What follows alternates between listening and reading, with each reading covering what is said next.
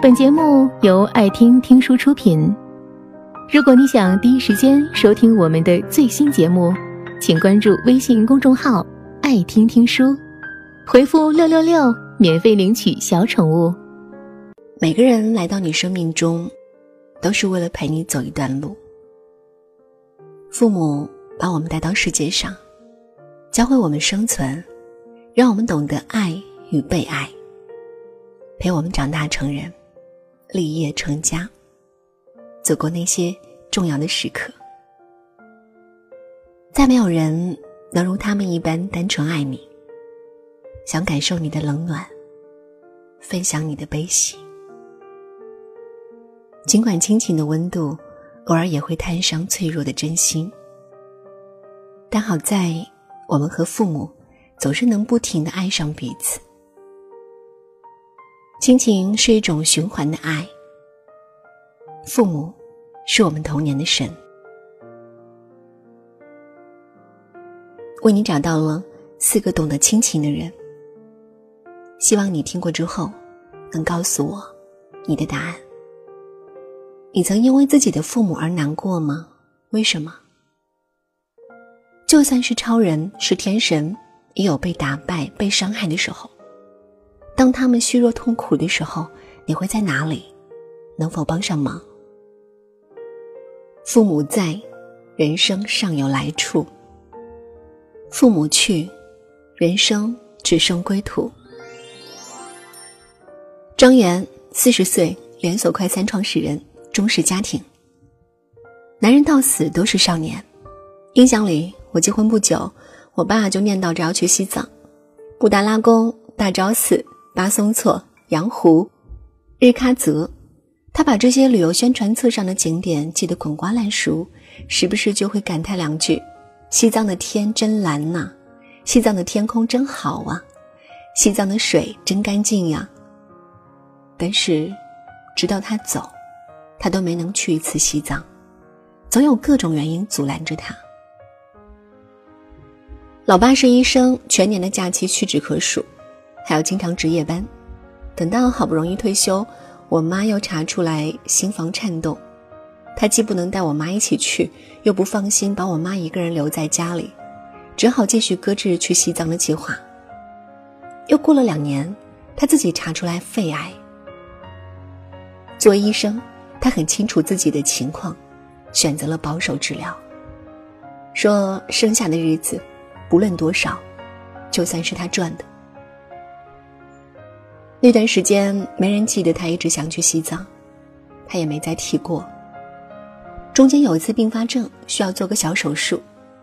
进手术室前，他突然没头没脑的问我：“儿子，咱过完年去西藏旅游吧？你请个假，带上小月、娟娟，一家五口一起去。”我说：“没问题，手术完就去。”但手术完，他就下不了床了。我跟我妈商量了之后，还是决定不让她冒险去西藏了。毕竟是高原，长途旅行有很多令人不安的变化。这大概是我这一辈子最后悔的一个决定了。老爸去世之后，我翻到他手机里的浏览记录，有非常多关于西藏的图片、视频。我一边笑一边哭，那些隐藏在日常里的细节，一下子拼接在一起。这些痕迹告诉我，我爸曾经有一个执着了十几年，像少年一样倔强、坚持，但从来没有能够实现的梦想。哪怕重病，他也没有失去对生活的热情。前面说的很多都是在我注意到老爸对西藏的坚持后，才一点点回忆到的，全都是在他去世之前，我完全没有注意到的细节。西藏很远吗？去西藏很难吗？我真的没机会带老爸去西藏吗？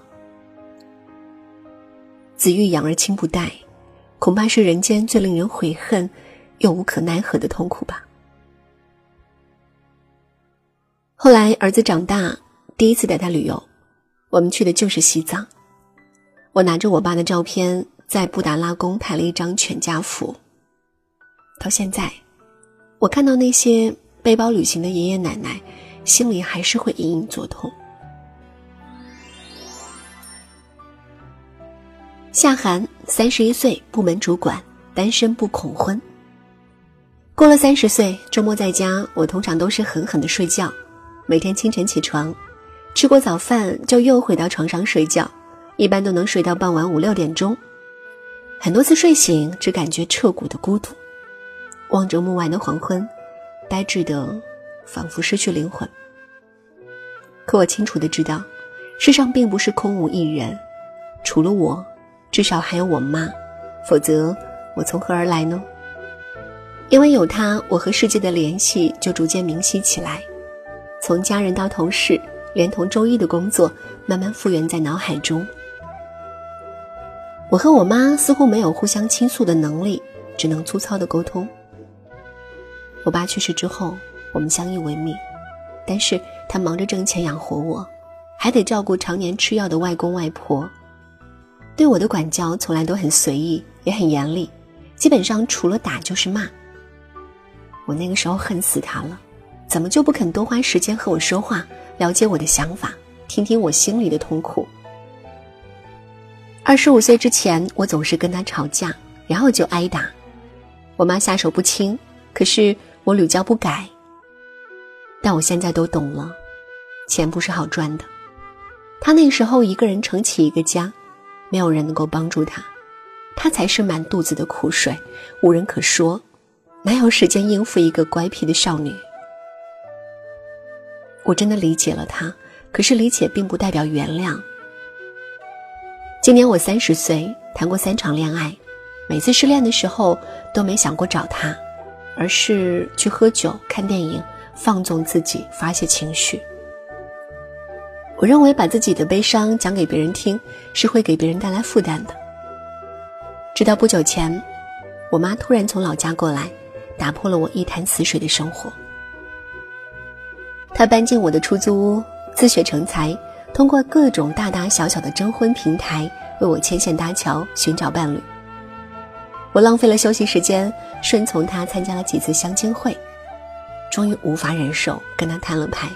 我说：“我暂时不想结婚，单身很好，很享受一个人的生活。”他突然就急了，像受到惊吓的动物，从沙发上弹起来，用方言历数我从小到大不听话的事情，质问我。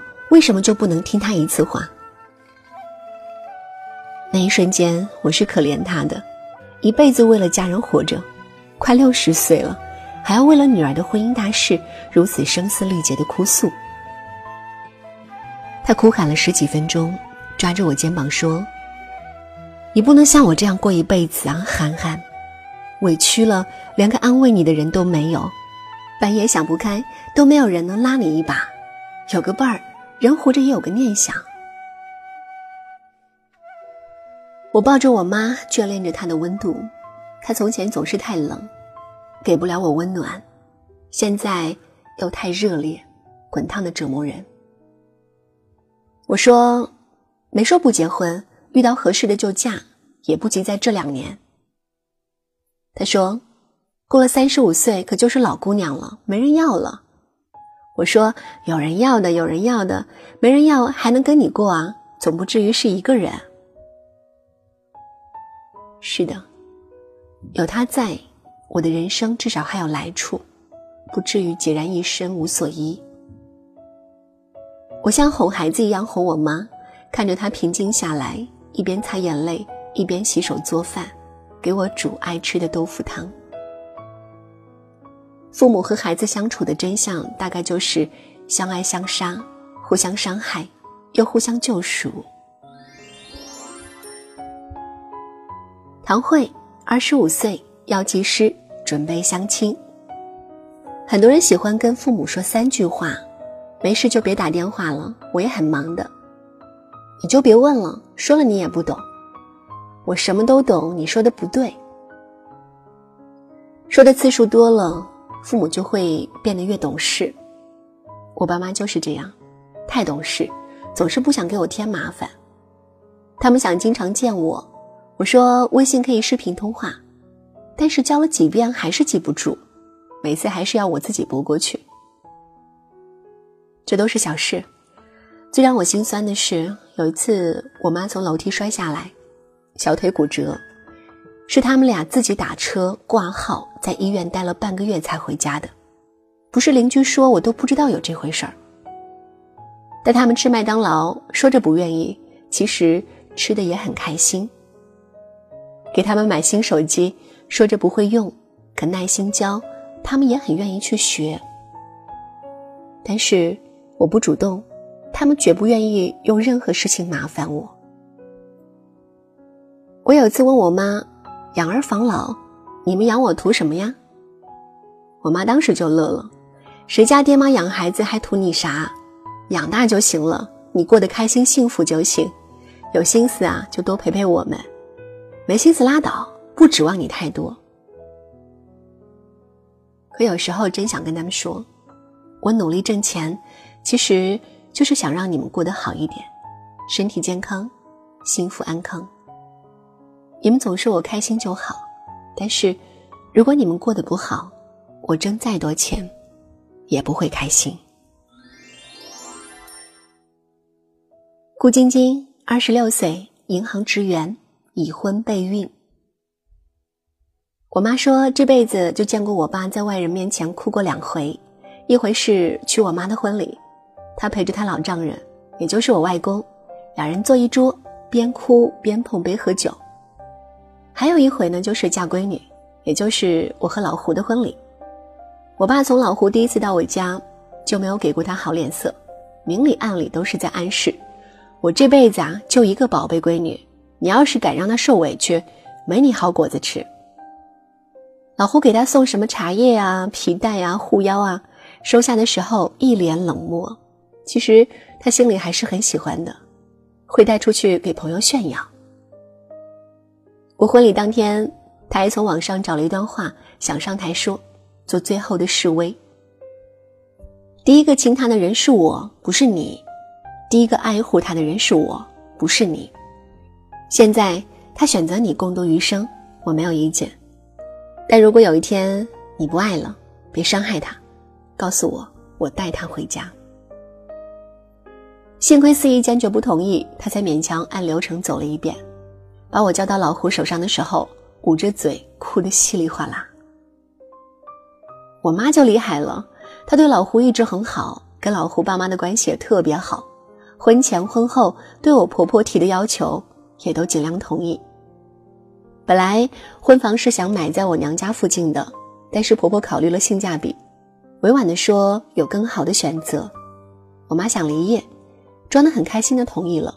还说同样的价钱多买了一个大阳台，挺好的。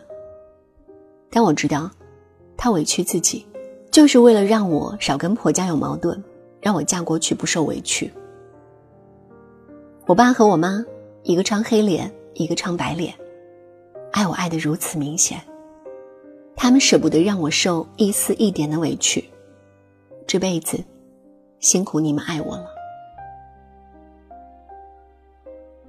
小时候以为父母是超人，长大才知道，超人也是人，不怕吃苦受累，不嫌丢脸，只是因为要守护你一辈子，所以才不敢敷衍，不敢后退，勇敢了一辈子。